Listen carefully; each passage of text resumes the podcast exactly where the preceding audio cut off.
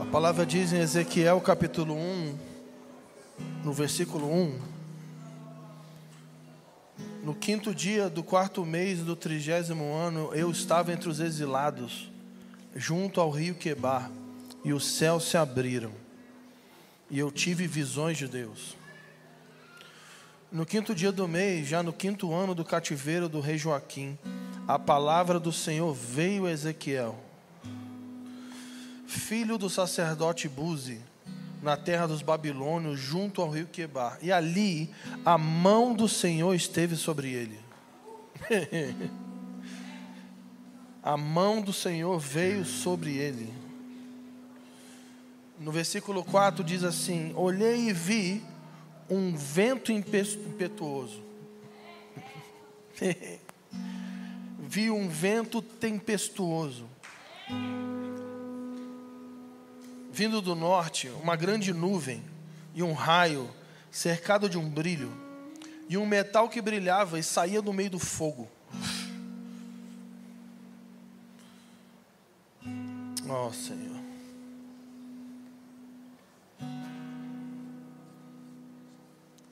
No versículo 26, Ezequiel, ele continua falando sobre a visão e ele diz: Sobre a abóboda, acima das suas cabeças havia algo semelhante a um trono cuja aparência era de safira.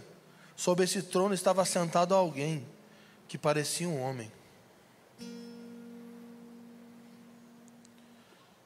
Eu vi que na, da cintura para cima parecia um metal brilhante cheio de fogo.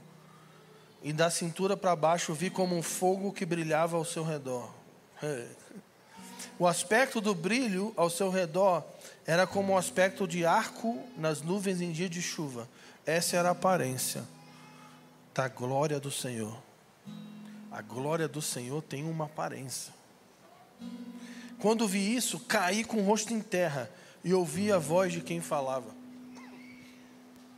Essa, essa, essa, essa profecia é o primeiro capítulo de Ezequiel. Ezequiel estava preso na Babilônia, estava no cativeiro, e a Bíblia diz que a mão do Senhor vem sobre ele, os céus se abriram e ele tem uma visão do trono de Deus. E ele começa a olhar para o trono de Deus e começa a descrever a glória do trono de Deus. Então ele vai dizer o seguinte: que o trono de Deus era um lugar em chamas, e havia uma tempestade ao redor do trono. Se quiser sentar, pode sentar havia uma tempestade ao redor do trono. Então você pode falar isso na sala do trono. Você fala, gente? Você pode falar na sala do trono. Agora mesmo. Existe uma tempestade. Trovões, raios, relâmpagos, nuvens, ventos. uma tempestade de fogo.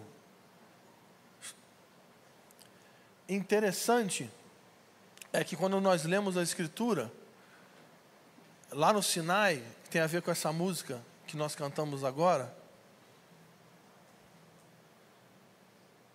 a Bíblia vai dizer que Deus desce. Deus desce para se encontrar com o seu povo no Sinai. E o que que desce? Que, que desce no monte? Uma tempestade. E o trono, e, e o trono de Deus literalmente desce naquele lugar. E aquele lugar começa a tremer. E fogo, ventos, trovões, relâmpagos, uma, uma trombeta tocava e o lugar tremia. No dia de Pentecostes, que é exatamente o dia que o Senhor desceu no Sinai. Muitos anos depois, no mesmo dia, no dia de Pentecostes, haviam 120 homens, mulheres e crianças reunidos num lugar chamado cenáculo. Eles estavam orando e clamando pelo Espírito Santo. E o que que desceu naquele lugar de novo? Uma tempestade. Porque em Atos vai dizer que eles viram ventos, um vento, um vento impetuoso entrou e eles viram chamas de fogo e todos foram cheios do Espírito Santo. Nessa noite, eu não quero pregar, eu quero compartilhar um desespero do meu coração. Um desespero por de fato ver uma geração experimentando a presença de Deus. Eu quero ver Deus descendo no Brasil mais uma vez. Eu quero ver a tempestade de Deus descendo no Brasil mais uma vez. Eu quero estar num lugar onde a gente vai poder dizer, igual está escrito no livro de Atos, e todos foram cheios do Espírito Santo. Quantos foram cheios? Todos. E eu quero começar, baseado nesse desespero do meu coração, eu quero começar lendo um texto com você. Se você quiser só anotar, depois você lê em casa. Que é Isaías 66, versículo 1. Isaías 66, versículo 1.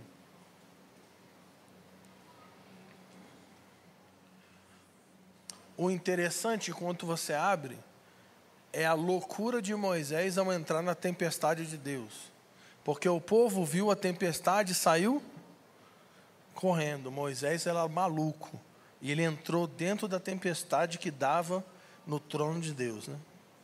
Moisés era loucão. Que o Senhor nos batize com essa loucura nesses dias. Isaías 66, versículo 1 diz assim: Assim diz o Senhor: O céu é o meu trono, e a terra o banquinho dos meus pés. Que casa me edificareis a vós, e qual é o lugar do meu descanso? Você pode falar isso? Descanso. Então é o seguinte: na Bíblia existe algo que nós chamamos da teologia do repouso. Você vai ver várias vezes na Bíblia a palavra presença de Deus associada com descanso. Muitas vezes. E aqui, o próprio Deus está dizendo o seguinte: que o céu é o seu trono e a terra é o lugar onde ele descansa os seus pés. É mais ou menos alguém que senta numa cadeira e bota um banquinho para descansar os seus pés. E aí ele faz uma pergunta assim: que, casas você, que casa vocês vão construir para mim? E qual, é o, qual será o lugar do meu repouso. E eu quero lembrar uma coisa nas Escrituras que me deixou apavorado muitos anos. Quando eu era da idade de vocês aqui, eu li a Bíblia e eu ficava chocado, porque tinha coisa que eu não entendia. E até hoje eu tenho coisas que eu não entendo, mas naquela época eu não entendia menos ainda. É que na época eu achava que entendia, aí não entendia. Hoje eu tenho certeza que eu não entendo, aí eu estou mais tranquilo. Tem um, tinha um texto na Bíblia que eu sempre, quando eu li, eu ficava apavorado, que é o tal do sétimo dia. Porque a Bíblia vai dizer que Deus criou todas as coisas e viu que era bom, e viu que era bom, e viu que era bom. No sexto dia ele cria o um homem, ele coloca o homem e a mulher para governar sobre a terra, e viu que isso era muito bom. E no sétimo dia ele faz um negócio que não faz nenhum sentido. A Bíblia vai dizer que no sétimo dia Deus descansou. Aí tu, pô, mano, tá errado. Porque imagina, Deus, Deus grandão, Deus, saca Deus, todo, todo poderoso. Ele está sentado no trono, ele está criando todas as coisas, aí é o Deus.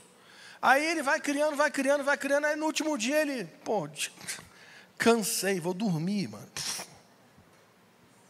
Não faz sentido. Porque a Bíblia vai dizer que Deus não se cansa e nem se afadiga. Está escrito na Bíblia. Então, se Deus nunca se cansa e nunca se afadiga, o que, que é o descanso de Deus no sétimo dia? Porque quando a gente lê de cara, o que, que a gente pensa? Deus trabalhou seis dias e no sétimo dia ele não fez nada. Isso, isso não é verdade. Se você for observar mais profundamente, o que acontece no sétimo dia não é que Deus descansa da sua obra, ele descansa sobre a sua obra. Porque no sétimo dia, Deus descansou, ele repousou a sua glória sobre toda a terra. Tá tudo bem? Então existe um padrão na Bíblia. Sempre quando, olha só, hein? Tá acompanhando aí? Vocês estão acompanhando? Ó, tô de olho em você. Tu também, cuidado comigo. Principalmente tu. Quem lê entenda. Entendedores entenderão. Tá pegando? Vou fazer perguntas no final. Então, na Bíblia tem um padrão. Sempre quando algo é construído para a glória de Deus na terra, quando termina essa construção, sempre Deus repousa a sua presença. Qual é o primeiro santuário que foi construído na terra? Ninguém quer falar.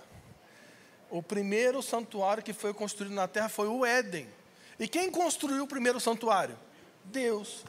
E ele construiu o Éden segundo os padrões da sua santidade. E o que, que ele faz quando o Éden está pronto? Ele repousa a sua presença. Está tudo bem? Aleluia? Beleza. Vamos voltar um pouco. Quando ele termina de criar o homem, ele cria o homem, sim ou não? Quando ele termina de levantar o corpo do homem, como que termina a criação do homem? Ele sopra o seu espírito. Sabe como ele termina? Repousando a sua presença sobre o homem. Só que Deus não apenas repousa a presença sobre pessoas, Ele também repousa a sua presença sobre lugares.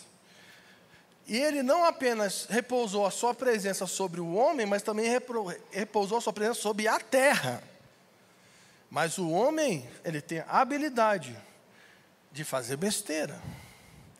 Em Gênesis 3, vai dizer o seguinte: quando o homem peca, a Bíblia vai dizer que Deus está indo no encontro do homem, e a Bíblia vai dizer o seguinte: que, que o homem, ouvindo os passos do Senhor, fugiu da sua presença. Porque o propósito de Deus sempre foi Deus habitar com a sua presença no meio do seu povo, revelar a sua presença. O homem peca e ele foge da presença. Por isso ele é expulso do jardim, que era o lugar que Deus construiu na terra para revelar sua glória para o homem. E aí nós vemos uma busca de Deus.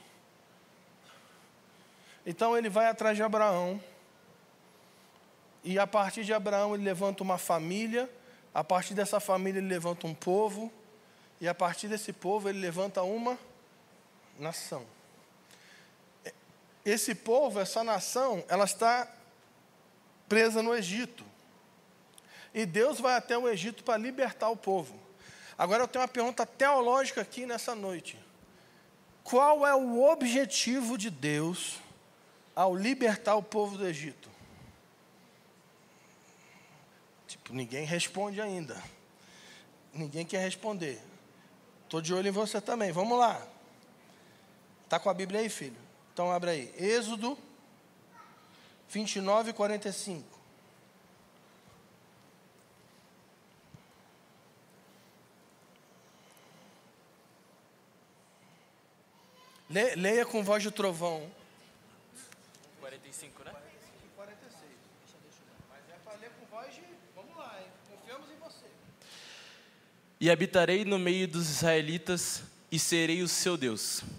Saberão que o seu Senhor, o seu Deus, que os tirou do Egito para habitar no meio deles. E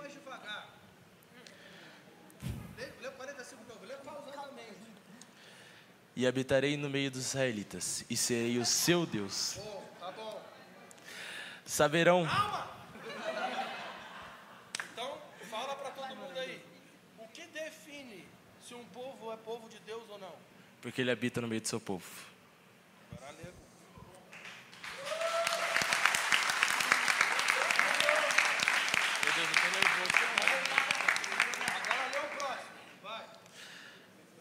Saberão que eu sou o seu Senhor, o seu Deus, que os tirou do Egito para habitar no meio deles. Eu, eu sou o Senhor, o seu Deus. Então, para que que Deus tirou eles do Egito? Não responde. Repete a pergunta que eu te vejo. Acabou de ler, cabeça.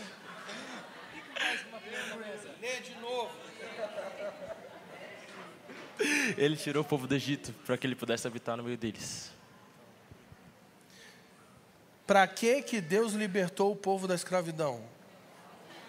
Para habitar com a sua presença no meio deles. Deus tirou eles da escravidão para trazer eles de volta ao lugar original, o lugar onde eles estavam no Éden. E qual era o lugar do Éden? Estar diante dele, na sua presença. Para que que o Senhor nos arrancou do império das trevas? Para que que ele nos libertou da morte? Sabe para quê? Para habitar com a sua presença no meio de nós. E aqui vamos fazer uma elucidação maluca. Pensai-vos comigo. Pensai-vos é muito bíblico, né? Pensai-vos.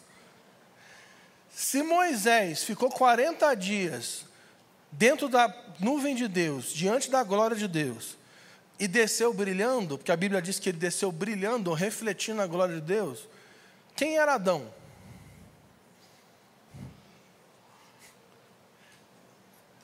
Tipo, tipo Adão, saca, é Power Ranger vermelho, ninja, Braddock. Se Moisés ficou 40 dias diante do Senhor e desceu brilhando, quem era Adão, gente? Adão era um ser de luz, bicho. Adão era literalmente o que Paulo vai dizer em 2 Coríntios, um espelho da glória de Deus.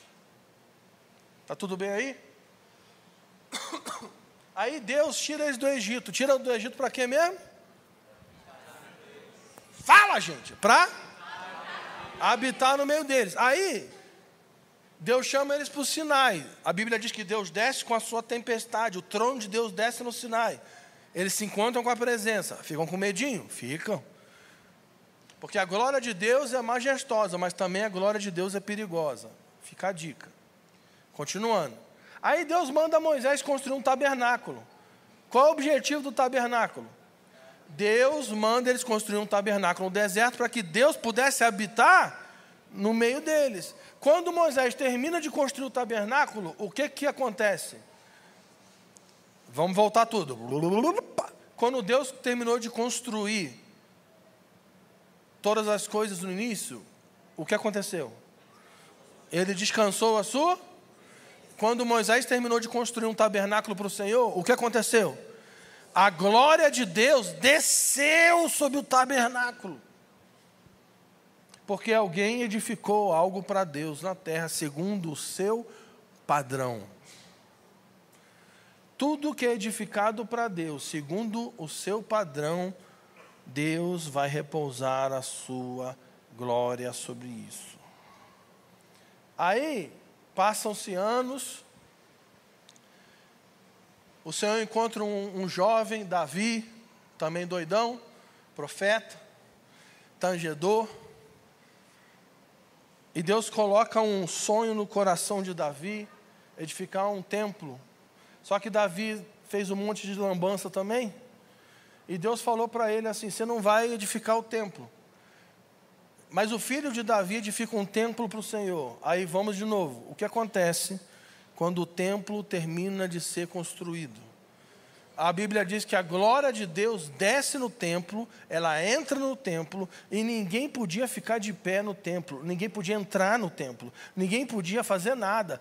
Sabe por quê? Porque a, a glória de Deus entrou fisicamente no lugar e dois corpos não podem ocupar o mesmo espaço.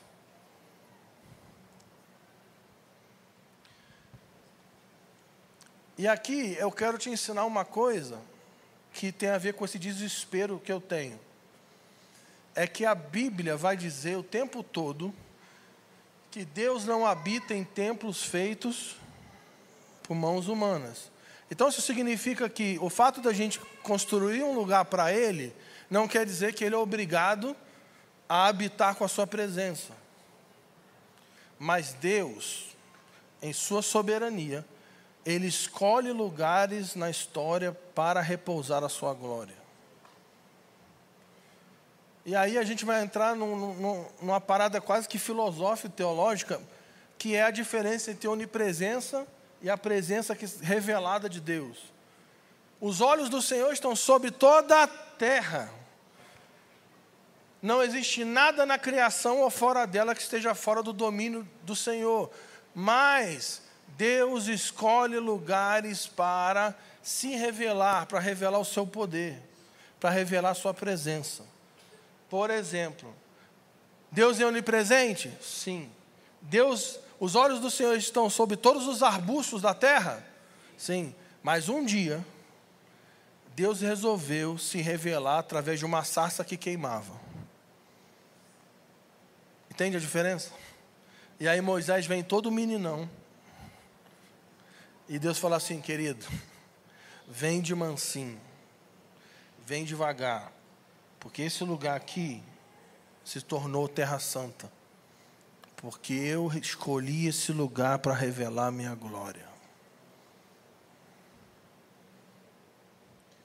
Na história, Deus escolheu lugares para colocar o seu nome. E eu vou ler mais um texto para te mostrar isso.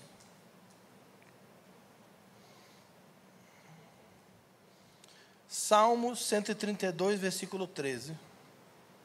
Salmo 132, versículo 13. Diz assim: Pois o Senhor escolheu a Sião. O que, é que ele fez? Escolheu.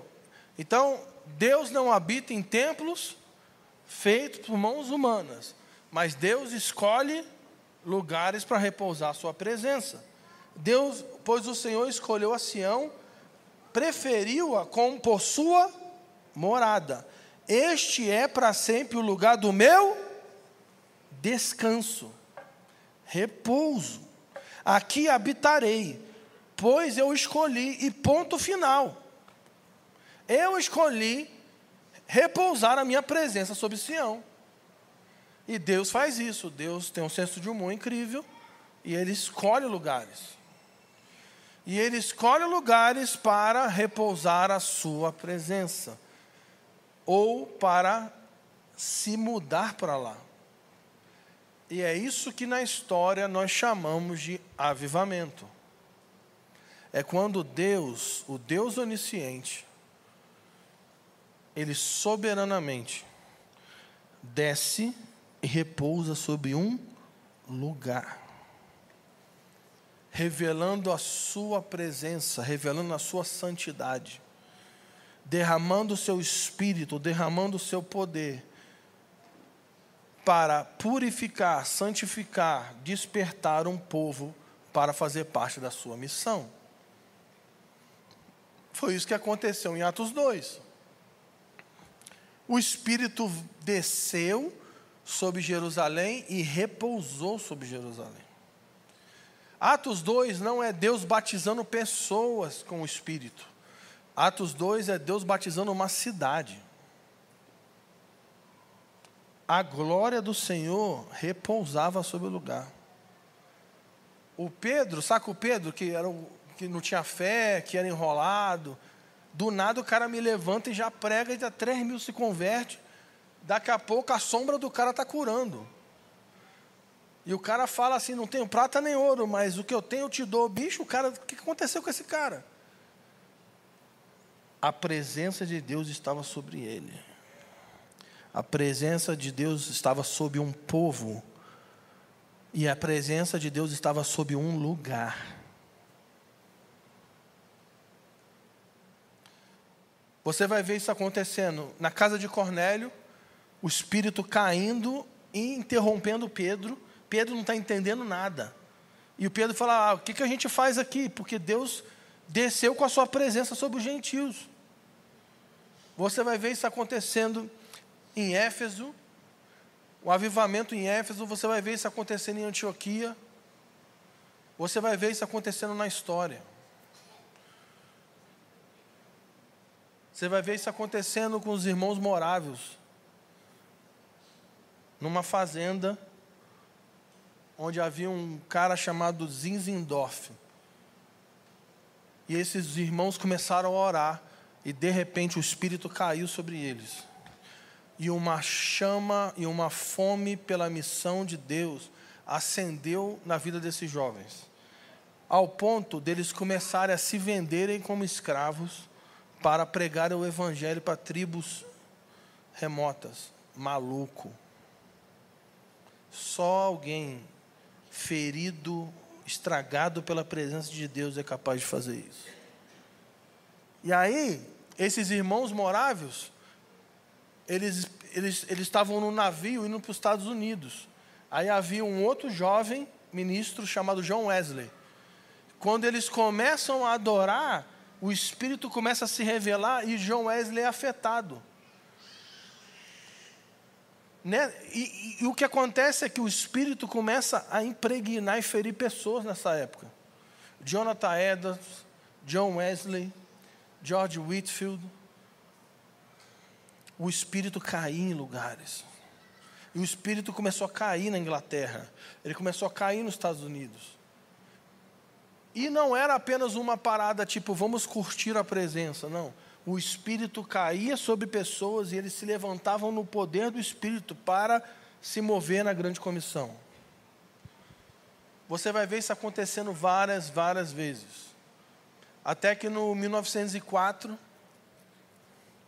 num, num, num país desse tamanho, chamado País de Gales, um jovem de 26 anos de idade, Ivan Roberts, ele reúne com um bando de jovens e adolescentes numa capela chamada Moriá, que é menor do que esse palco aqui.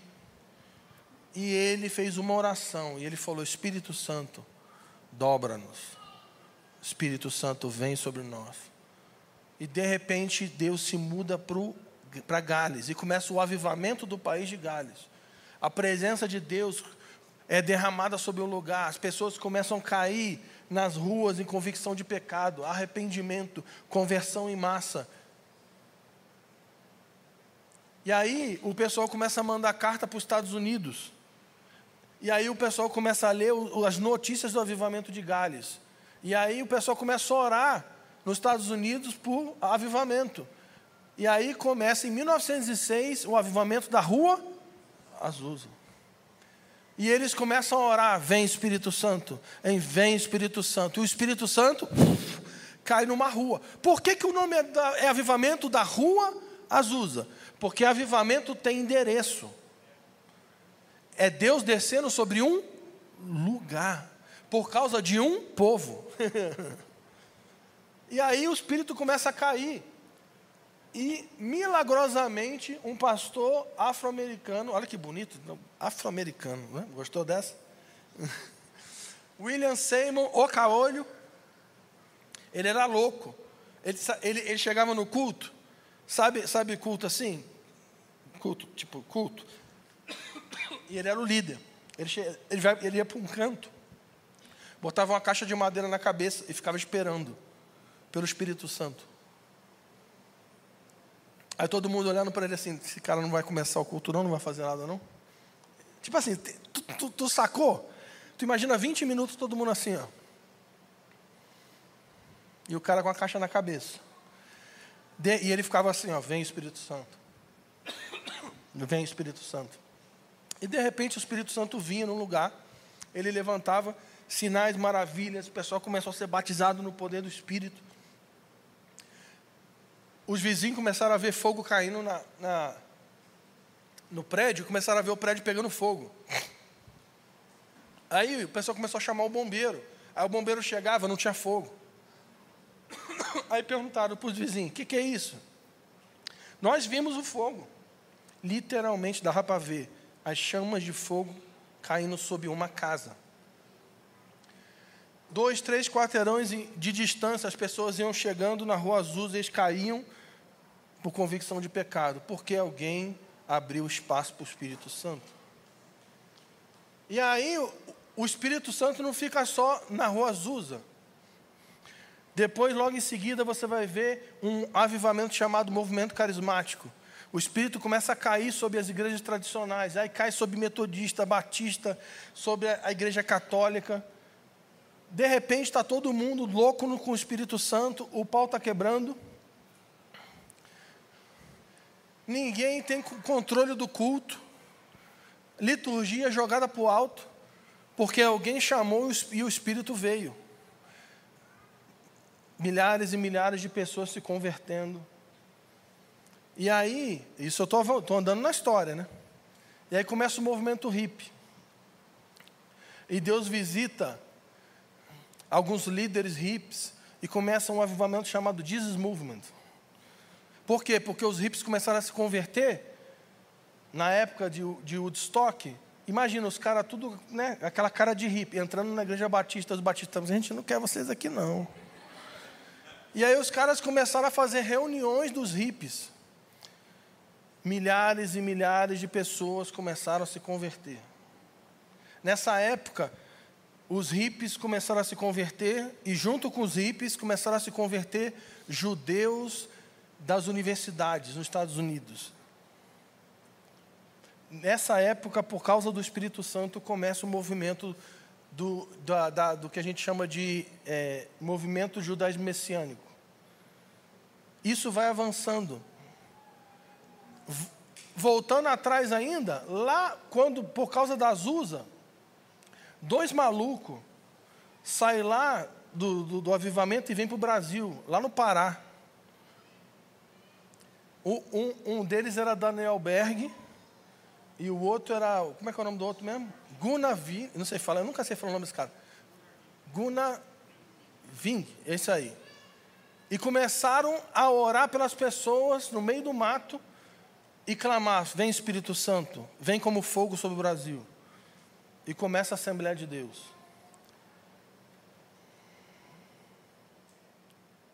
Passa-se muitos anos Jesus Movement, Deus levanta um cara nos Estados Unidos, ele era músico. E ele se levanta no poder do Espírito, o nome dele é John Wimber. E ele começa um, um, um movimento chamado Movimento do Vineyard, ou para os brasileiros mais conhecido como Vineyard. E ele começa a fazer uma parada muito maluca, que é vida de igreja, poder do Espírito e Evangelho esse cara explode. O espírito cai sobre esses caras. Ele tem um discípulo chamado Randy Clark. Esse cara é convidado para uma conferência em Toronto. E ele vai, ele começa uma conferência ele, e, eles começam a orar: Vem Espírito Santo. E o Espírito Santo cai em Toronto. E um avivamento de Toronto literalmente afeta o mundo inteiro. Nessa época, quem é afetado por Toronto? John Wimber, que era líder, né? Mas quem que vai para lá? Mike Bickle, que depois criou a IHOP. Bill Johnson, que é o pastor da Bethel. E, e, e a Heidi Baker, que é a líder da, da Iris. O fogo começa a se espalhar. Ao mesmo tempo, Deus levanta um avivamento na Assembleia de Deus nos Estados Unidos em Pensacola e o pau começa a quebrar. Eu estou contando isso tudo para chegar em um ponto. Nos anos, nos anos 90, havia uma universidade nos Estados Unidos chamada Fuller. E os caras começaram a pregar sobre o Espírito Santo. E caiu o poder do Espírito Santo sobre a universidade a partir desse movimento universitário, Deus levantou homens incríveis e isso veio dar no Brasil. No final dos anos 90, vieram alguns americanos para o Brasil. Um, um dele muito doido, chamado Mike Patrick Cheia, meu amigo. Ele vem do avivamento de Toronto, mais conhecido como Mike Shea. Outro americano que vem, Dan Duke. Outro americano muito louco chamado Gregório McNutt. E o outro muito doido também, chamado Thomas Pedley. Esses caras começam um movimento no Brasil falando: o Brasil vai ser celeiro de, de, missões, por isso nós clamamos: vem Espírito Santo. Nos anos 2000 começa um movimento no Brasil chamado Adoração Extravagante, onde eu fiz parte, o Bravo, Meus amigos todos foram gerados nesse tempo. Amigos que hoje ministram aqui nessa casa, eu, Ângelo Bazo, Leandro Vieira, Vitor Vieira, é, quem mais? Fábio Bravo, a, a, minha, a minha Michel Duque Estrada, já falei, Leandro Barreto também. Essa galera toda foi influenciada e o espírito caiu sobre o Brasil. Nessa época, nós íamos para as reuniões, eram três horas de música. Três horas. Quantas horas? Três. De música. E eram três músicas. Tu pegou, essa, tu pegou isso aí, Brisa? Não, você, você era da Assembleia de Deus. Tô, Ele está gravando, eu ia te zoar, mas não, você é uma benção, você é o pastor. É. A minha mãe fazia a gente assistir vídeo do Mike Shea ministrando lá na Valnice Milhões, que a gente participava lá. Ela vinha com os VHS, quatro horas de ministração com os caras tocando de costa. Assim, ó. eu participei também. Três horas de música. Três músicas. Depois, três horas de palavra. Hoje eu me pergunto, como eu aguentava? E era o seguinte, não tinha cadeira. Não tinha cadeira, tirava as cadeiras. Era todo mundo no chão e ninguém saía. Por, causa da presença. Eu lembro nessa época que eu fui numa conferência. A gente pegava carro, bicho, e ia dirigia duas horas, três horas para assistir, um, assistir uma noite de conferência. Porque havia uma paixão pela presença. E eu nunca mais vou esquecer do dia que marcou minha vida nessa visitação, que eu falei, esse pessoal está amando Jesus mesmo. Numa conferência, lotado, gente para todo lado, gente caindo no chão, uma confusão, o pessoal tremendo. E eu fui no banheiro, porque eu fui no banheiro, falei, tem que ir no banheiro. Cheguei no banheiro, tinha um rapaz tremendo e sacudindo debaixo do mictório dos rapazes. Eu falei, o rapaz está tremendo no xixi.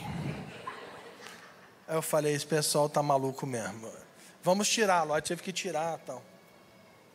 Nessa época, esse movimento desses americanos levantaram um movimento que nós chamamos de adoração da Lagoinha, Lagoinha, David Killa, tudo isso aí. E o espírito caiu sobre uma geração. Pessoas foram levantadas, Valnice Milhomes, a mulher orava. Eu nunca mais vou esquecer, essa também. Vou, eu, eu estou testemunho eu, eu, fui numa, eu fui numa escola, era uma escola secreta. Tinha que ser convite secreto, né? Aí fui, eu lembro, eu tinha até hoje, tinha 70 pessoas. Era uma escola sobre o, sobre o profético. E aí a Valnice foi pregar, foi ensinar sobre o profético. Isso aí é 2004, sei lá, 2005. Hã? Nem era nascida. Aí eu, estou sentado aqui e ela está pregando, ela está ensinando sobre o profético. E tinha assim uma galera, aí ela desceu, acabou, ela desceu, jeito Valnice de ser, né? Falou assim, e você, o que você está fazendo aqui, menino? Eu falei, que benção, obrigado. Me senti bem-vindo, né? tipo assim, quem, quem que te, como é que você entrou aqui? Que eu era a única criatura com menos de 30 anos no recinto, né? Aí eu falei, não, não, eu fui chamado, eu fui me, convidar. Quase que eu mostrei o convite. E o que aconteceu? Eu estava falando com a Jaqueline no celular, naquela época, que era um celular desse tamanho. E aí eu estava falando com ela, pá, pá, e, e aí a, a Valnice veio vindo, só que ela veio vindo com um olhar um pouco assustador para cima de mim. Aí eu fui vendo que ela estava vindo e eu falei, comecei a ficar com medo. Aí eu falei, Jaqueline, peraí. Aí eu desci o celular. Aí quando ela falou, você vem da onde e tal, eu expliquei, ela, ah, que bom que você veio, né? Aí foi falando, aí profetizou para mim, falou, não sei o quê, bateu no meu ombro, e aí falou, oh, que bom tal. Aí ela saiu. E aí, quando ela saiu, eu fui, voltei para o celular. Quando eu voltei para o celular, já que ele estava chorando do outro lado. Aí eu falei: O que, que foi? Aí ela: Não sei. Como não sabe? Não sei. Só sei que você falou: Peraí. Eu fiquei aqui ouvindo. Do nada eu ouvi uma voz no fundo. Quando a, a voz chegou aqui, a, a, aqui a sala onde eu estou encheu da presença de Jesus, eu comecei a chorar. Essa, esses dias eram dias muito incríveis.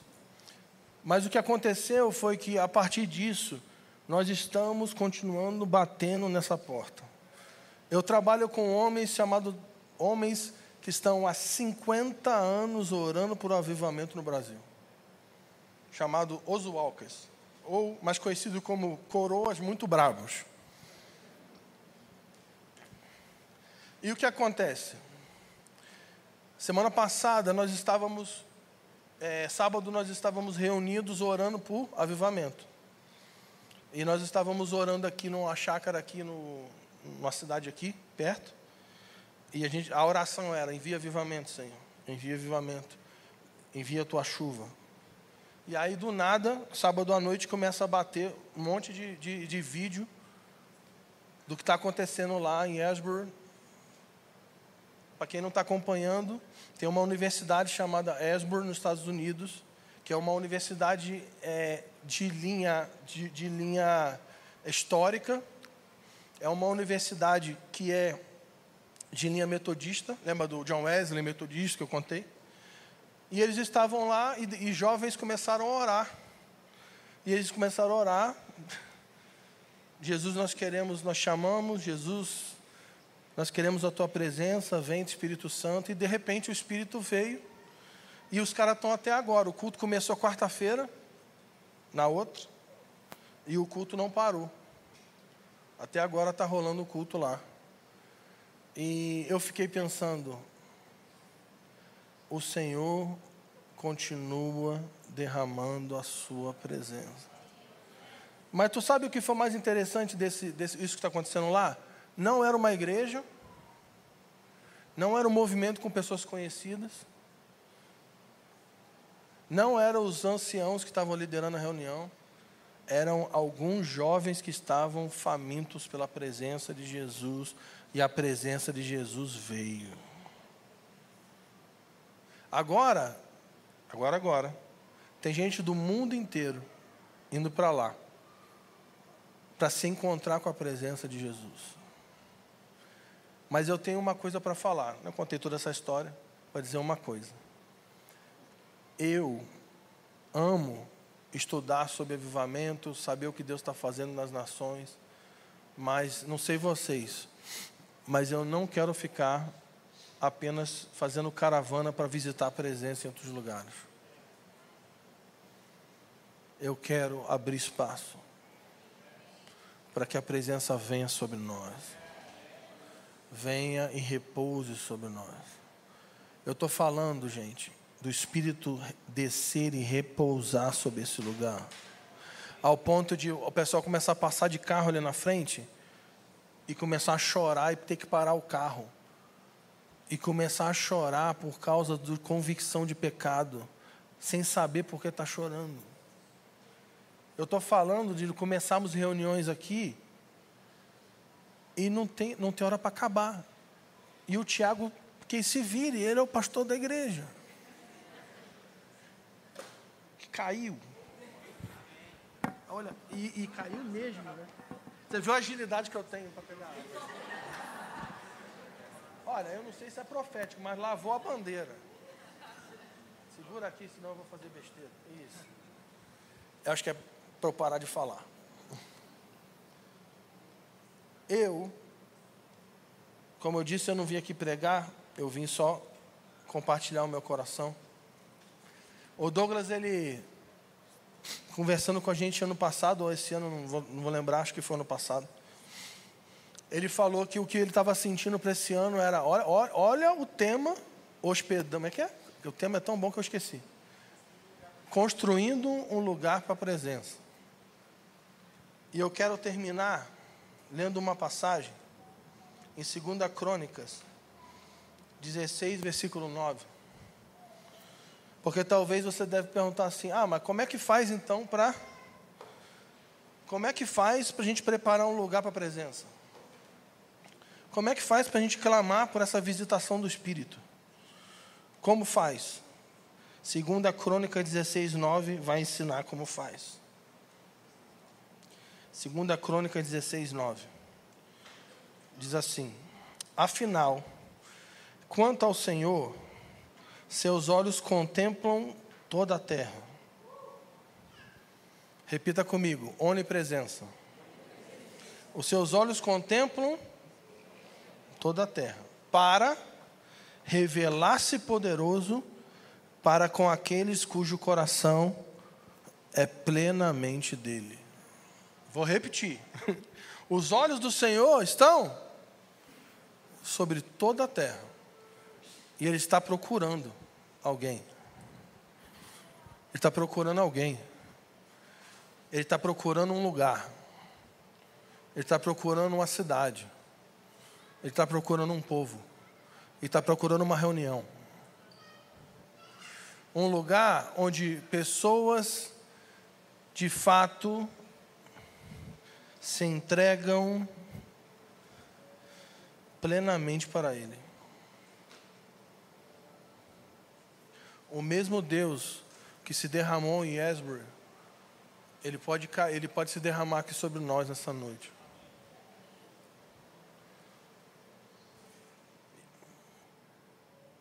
Afinal, quanto ao Senhor, os seus olhos contemplam toda a terra, para revelar-se poderoso para com aqueles cujo coração é plenamente dele.